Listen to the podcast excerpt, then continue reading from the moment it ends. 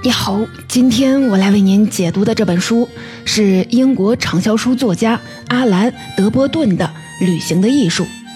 大约在我十岁的时候，有一年放暑假，我坐在爷爷老家的阳台上，突发奇想：原来我的生活就是上学和放假组成的，真没什么了不起。当时的我着迷于这个幼稚的想法，翻来覆去的思考这个一眼看得到头的生活。当时啊，我就觉得放假简直是太美好了，不用学习，还可以出门旅行，最重要的是可以离开一成不变的日常生活。还记得小时候和爸妈去西双版纳过泼水节、骑大象，甚至还有一次走丢了，努力靠着机智和镇定找到了回去的路。这些啊，都是在学校里体验不到的，而这些经历对于幼时的我来说。都可以说是生命体验的延展，让平凡无奇的生活也有了一些期待。渐渐的，旅行变成了我人生当中重要的主题。大学时申请交换项目，去了英法美三个国家，一个人背包旅行去巴塞罗那，却差点被偷。在佛罗伦萨的地标圣母百花大教堂的旁边，挤十几个人一个房间的青旅。可以说，至今这些行走的体验都是我生命当中的高光时刻。不仅满足我的好奇心，而且能让我见识各种各样的人与不同的文化，让我的心胸更加的包容开阔。从前啊，我以为我很懂旅行了，但在读完了这本书之后，才发现我在以往的旅行当中不过就是走马观花，并没有充分发掘旅行当中的乐趣。我们先来介绍一下作作者。本书的作者阿兰·德波顿是当今英国文坛上炙手可热的才子型作家，毕业于剑桥大学，当过大学哲学老师，还创立了人文教育组织人生学校。他出版了十三本书，包括了《哲学的慰藉》《爱情笔记》。身份的焦虑等等哲理性的散文集，他擅长用智性温和的语言来描绘对人类普遍境况的思考，也有人把他誉为日常生活哲学大师。这或许啊就可以解释为何他的作品几乎本本畅销，拥有广大的读者群体，而且啊被翻译成了二十多种语言。这本《旅行的艺术》也不例外。出版半年内就卖出了四十多万册，可见很多人都在他哲理性的语言当中找到了共鸣。在这本书当中，他参考西方著名文人、艺术家对旅行的思索，多方位的观察旅行，剖析旅行。值得注意的就是，德伯顿关注人们在陌生场域当中产生的思考，展示了一种有关生命和环境互动的精神层面，让我们看到旅行所能带给我们的非凡的智性体验。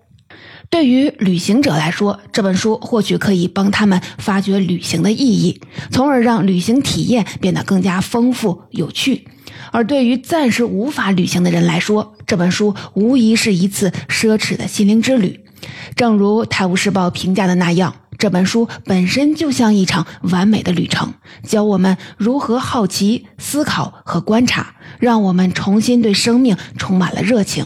同时呢，你也可以带入自己的旅行经历，看看德伯顿的建议是否对你有新的启发。接下来呢，我将分成三个部分来解读这本书。第一呢，为什么我们要旅行呢？旅行的意义究竟是什么呢？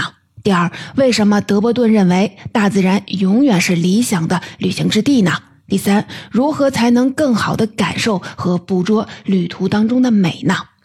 现在我们就进入阿兰·德伯顿的旅途，来看看旅行为什么那么重要。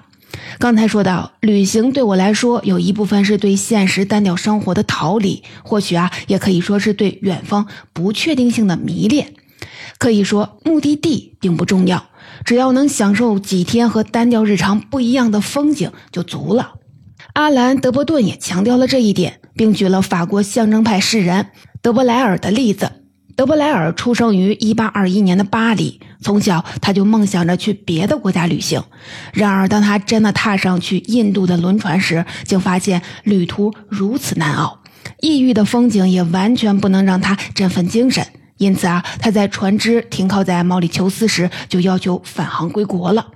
你可能会觉得他是一个比较极端的例子，因为大部分的人都不会因为旅途当中的一点不快就取消旅行。但德伯顿认为，波德莱尔无疑属于空想旅行家的群体。什么是空想旅行家呢？他们甚至不用踏出家门，只需要依靠想象力就够了。对波德莱尔来说，即使旅途中途夭折，他还是执着地迷恋着远方，甚至终其一生都被港口、码头、火车站这些代表着旅行的场域所吸引。甚至啊，仅仅是一个离开的想法，就让他精神振奋。在又是一首诗当中，他写道：“列车让我和你同行，轮船带我离开这里，带我走到远方。此地土俱是泪。”德伯顿认为，波德莱尔看重的是对旅行的幻想，并且认为这是一种标记，代表高贵的追索者的灵魂。而这种追索者从不满足于故乡的所见所闻。尽管他们清楚他乡也并非尽善尽美，实际上这是一种难得的理想主义。他们目睹现实的妥协，却仍像孩童般怀着理想去看世界。而波德莱尔将这样的追随者称为是诗人，用现在的话来说，他代表的就是19世纪的诗和远方。然而啊，旅途对于我还有大多数的人来说，都是一个增长见识、拓宽眼界的绝佳机会。但不知你是否也会觉得，旅途上的导览经常是缺乏吸引力，就像有一些站在讲台上照本宣科的教授在向你灌输知识，而这些知识点无法对你的生活产生任何的影响，它无法的调动你的好奇心。相信我，你绝不是一个人。德伯顿也有这样的困惑。因为他发现，了解一个西班牙教堂的建造历史只会让他打瞌睡，而并不能升华他的生命。同样的，跟随旅行团走马观花，与打开手机依次的去排名前十的景点，并没什么不同。这都是在被动的接受新的知识、新的风景，就像去一个自助餐厅，从第一个菜吃到了最后一个菜，毫无自主搭配，吃多了还容易闹肚子。那么，什么样的旅行能为我们带来更多益处呢？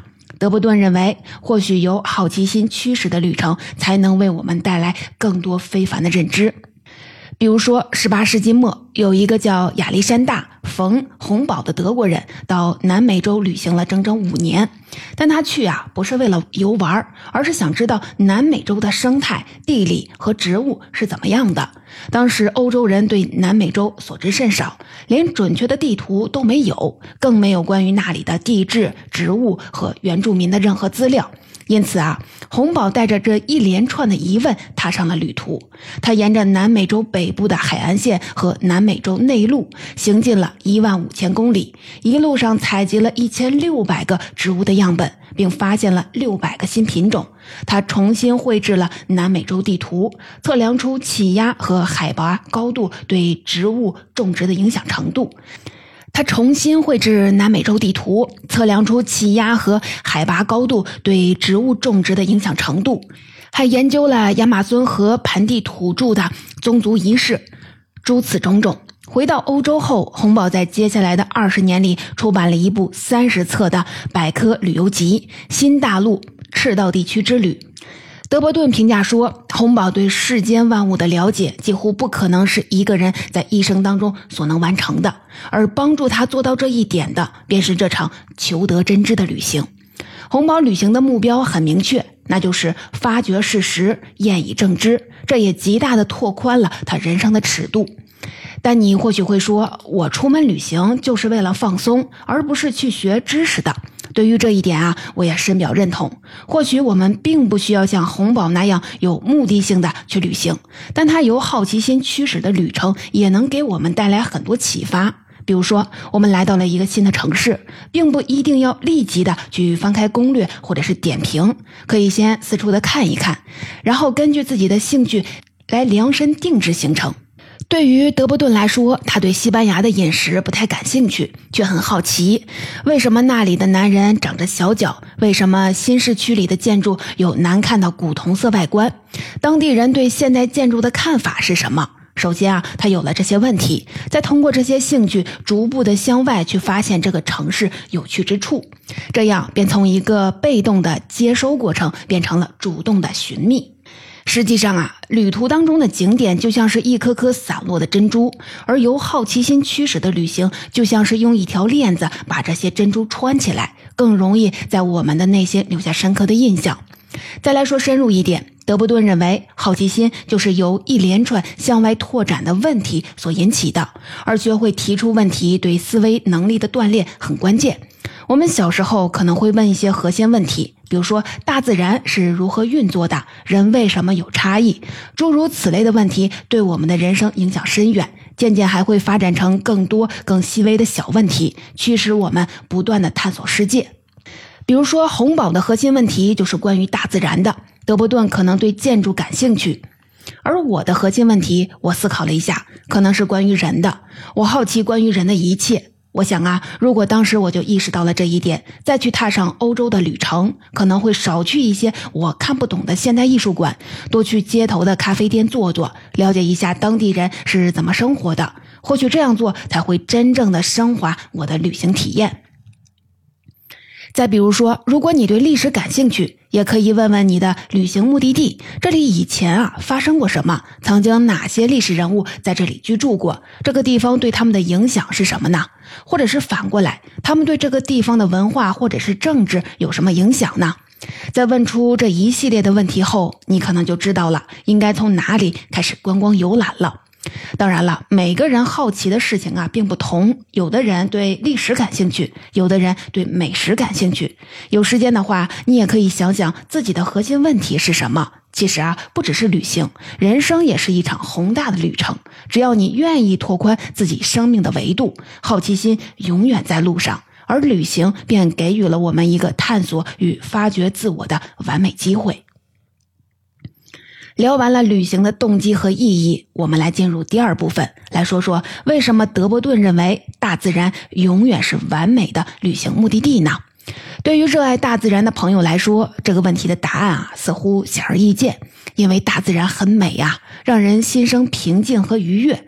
但光知道这个还只停留在认知的表面，我们是否想过为何驻留在大自然当中会让我们感到快乐呢？在这一部分，我们便将回答这个问题。还记得我在上研究生的时候，当时所在的剑桥圣约翰学院有一个华兹华斯房间，那里经常举办一些品尝奶酪、红酒一类的小活动。而设立这个房间的主要的原因，就是为了纪念曾在这个学院度过本科时光的英国桂冠诗人威廉·华兹华斯。一七七零年，华兹华斯出生在英国湖区北边的一个小镇子。他自称童年中有一半的时光是在山野当中奔跑嬉戏度过的。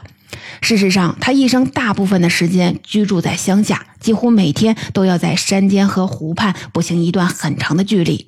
而这在大自然当中的行走，给了诗人很多的灵感。他就像英国的陶渊明，大部分的诗歌都在描写自然景物，比如说雏菊、夜莺、云雀，甚至是一片白云、一颗野菜。当时很多人都不理解，为什么诗人把自然界当中这些寻常景物看得这么高贵呢？还有评论说他真是幼稚和荒谬。但诗人自己很清楚，他秉承的是一种自然哲学观，而自然界当中的景物之所以那么重要，是因为它可以矫正和治愈城市人倍感困顿的心灵。为什么诗人这样认为呢？首先，诗人谴责城市的拥挤和污染是造成人类困困境的罪魁祸首。这些困境包括对于所处社会地位的焦虑、对他人成就的羡慕，以及不断膨胀的欲望。而想要在这种拥挤而焦躁的环境下建立真挚的友谊，简直啊难如登天。诗人无疑是很有预见性的。在两百年后，城市化程度更高的今天，都市里的孤独症已经变成了一种通病。我们中有多少人活在灯火通明的大楼里，却不认识这栋楼里除了自己以外的任何人呢？包括我在内，可能啊，并不在少数吧。但好在啊，德伯顿提醒我们，这并非是不可逆的情感困境。我们的人格多少是有弹性的，也就是说，我们长期与罪恶的人交往。可能也会变得罪恶，而如果我们长期处在大自然当中，面对的是花草树木、高山白云的话，我们也能从大自然当中获得很多益处，矫正都市生活给内心带来的负面影响。比如说，华兹华斯认为自然景物能够唤起我们的某些德性，因为湖泊可以让我们感受到静谧，松树让我们感受到了坚毅的品格。就像我们所说的“仁者乐山，智者乐水，疾风知劲草”等等俗语。大自然当中的一草一木都可以唤起我们原始的良好品格和情感。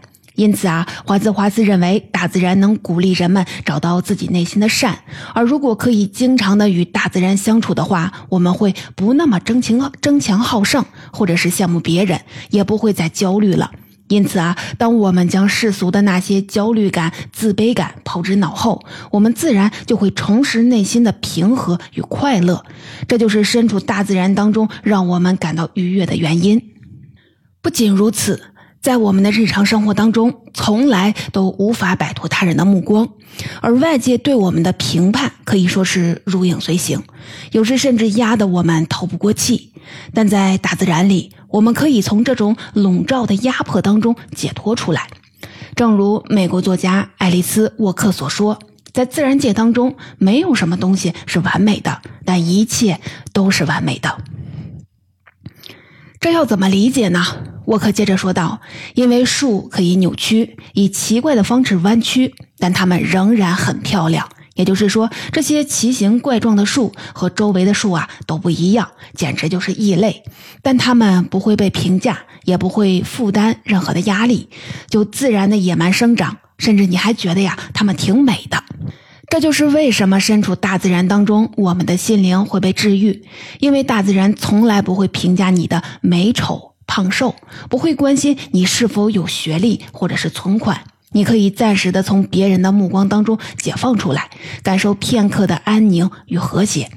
或许啊，你也有过这样的感受：身处大自然当中，你是自由的，因为大自然永不评判。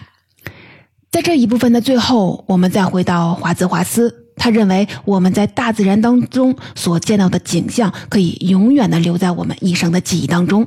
每当他们进入我们的意识，便能与我们眼前的困境形成对比，由此给予我们慰藉。华兹华斯将这种在大自然当中的体验称为是凝固的时间点。或许你也有回忆中的某个瞬间，当时啊不以为意，但在日后的生活当中会时不时的想起。而不论我们身在何处，大自然给予我们的凝固的时间点，总是会给我们带来愉悦的感受。对于华兹华斯来说，是一七九零年徒步阿尔卑斯山所看到的景象；对于我来说，可能是在香格里拉的高原气候下攀登十多个小时到达的阿布吉措圣湖。每次不经意的想起那个瞬间，都能闻到青草和自由的味道，令人心驰神神往。你看啊，当我们在城市生活当中陷入了困顿和焦虑当中时，大自然就像是天然的馈赠，指引我们回到了一个纯粹静谧的状态。而在自然界当中的记忆瞬间，比如说一处湖泊、一簇野花。或许啊，都能在关键的时候闪现，调节我们的情绪，缓解一时的压力或者是苦闷。我们说完了在自然界当中旅行为我们带来的快乐，那么除了华兹华斯所说的凝固的时间点，我们如何才能更好的将旅途当中的美留在心中呢？这其实啊不难，只要我们。化被动为主动，通过实践和提高审美能力，便可以更好的感受和捕捉旅途当中的美。欢迎来到旅行二点零。那么，该如何提高旅行当中的审美能力呢？德伯顿认为，其实就是通过艺术家的眼睛来细致的观察世界。比如说，他举了一个梵高的例子。一八八八年，梵高来到法国南部的普罗旺斯，在那里，他创作了一系列关于柏树的素描。对，就是柏树。梵高画中的柏树看上去像被同时从不同方向来的风吹得摇摆不定，呈现出一种类似火焰的形态。这是梵高观察到并且希望我们看到的，而这一细节却很少被别人发现。这或许就是艺术家细致独到的审美。而观赏这些画作，可以让我们透过艺术家的审美，观察到以往忽略的东西。鉴赏的越多，我们便会发掘越多美的细节，从而提高自我的审美能力。就像瓦尔德说的，在美国著名印象派画家惠斯勒画出伦敦的雾之前，伦敦并没有雾；而在梵高画出普罗旺斯的柏树以前，普罗旺斯的柏树一定也少得多。这并不是说普罗旺斯真的没有柏树，只是缺少了审美的眼睛，柏树显得没那么迷人和引人注意。而通过这些绘画，我们也能发现旅途当中不同寻常的美，就像梵高画中的柏树一样。除此以外，德伯顿在观赏了梵高色彩纷繁的画作之后，也开始习惯于从他的画上的色调来看世界。因此啊，当他去普罗旺斯旅行的时候，他已经能看到以往未曾发现的色彩之间的对比。比如说，在房子旁边有一片紫色的薰衣草和黄色的麦田比邻，房子的屋顶是橙色的，与纯蓝色的天空相映，而绿色的草地上点缀着红色的罂粟花。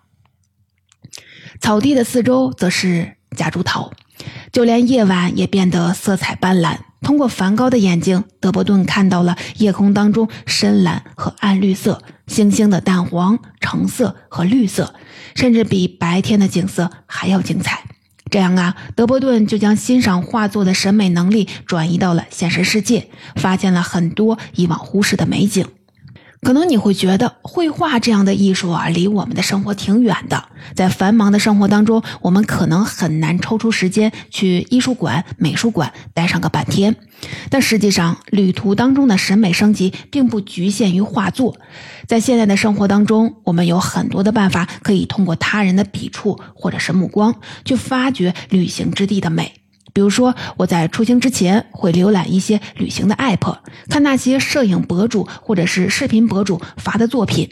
其实啊，不管他们发的内容质量如何，都是他们用心观察世界所得的视角与体会。当然了，审美越好的内容对我们越有帮助。一个专业摄影师拍的照片可能会比一般游客拍的更能捕捉细微的美。但即使这些作品不能媲美梵高的绘画。也能为我们的旅程多提供一个发现美的机会，甚至可以说，我们对于旅途的热情，很多时候是被这些艺术作品唤起的。很多出行的冲动，也不过是因为一张绝美的风景照、一段迷人的文字，或是一组电影片段，让我们不知不觉地踏上追寻美的旅程。而这些艺术作品也能让我们在旅途当中慢下来，不再走马观花，更细致地观察眼前的风景。就像德伯顿所说，艺术能够推波助澜，诱发出更深刻的感受，使我们不至于因匆忙和随意而变得麻木。当我们慢下来，身处旅途当中的美景中时，是不是都想拍张照片将它记录下来呢？德布顿认为，这就是人与生俱来的渴望拥有美的冲动。那么，如何才能更好的捕捉旅途当中的美呢？同样是通过艺术，这不意味着我们都要成为艺术家。而德伯顿强调的是一种对于美的敏锐的感知。在旅行当中，我们可以尝试通过绘画或者是写作等等方式来描绘眼前美的事物，从被动的接收变为主动的输出。静下心来感受和理解那些促成美的元素，比如说光彩、色彩、形状等等。德布顿认为，只有关注到美的细节，才能对眼前美景产生更深刻的记忆。而这种观察通常需要我们花更多的时间停留在某一个地方，这就杜绝了走马观花的可能。其实啊，说了这么多，旅途当中的艺术并不需要什么才华，而只是需要一双细心观察的眼睛。至于艺术媒介是什么，并不重要。德伯顿认为，拍照并不能达到这种效果，因为和绘画、写作不同，照相机似乎在暗示我们，只需拍摄一张照片，我们就能做完所有的功课，而不会让我们去关注细节了。有时候啊，的确是这样。